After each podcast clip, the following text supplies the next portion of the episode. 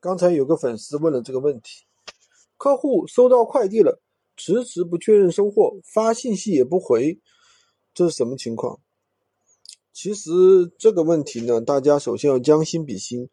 如果说你们没有做电商之前，你们在网上买了个东西，你会那么频繁的去确认收货吗？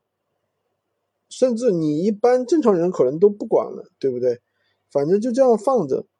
到时间它会自动确认收货的，所以说，首先我们要理解啊，客户是一种什么样的一种心情，什么样的一种感觉，这是第一个点。第二个点的话，那如果说我们的报的目的是什么，就是想让客户帮我们快速确认收货，然后呢，我们资金能够周转，能够流转起来，那我们这个问题应该怎么办呢？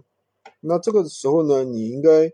呃，从发货时候开始就应该给他给客户发信息。你说你这边如果呃收到货，如果满意的话，可以给我一个呃及时确认收货一下，给我一个好评，我给你一个感恩的小红包，对吧？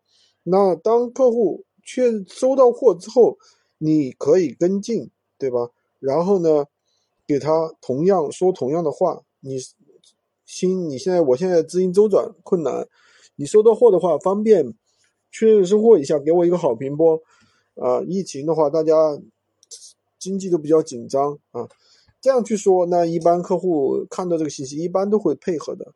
如果是特别的一些大件物品，如果是特别大件物品，你还可以通过去加客户的微信啊，跟他说，对吧？给他发信息，这样的话就会更好一些。比如说几千块的，对不对？加快资金的一个流转，好吧。今天就跟大家讲这么多。喜欢军哥的可以关注我，订阅我的专辑，当然也可以加我的微，在我头像旁边获取闲鱼快速上手笔记。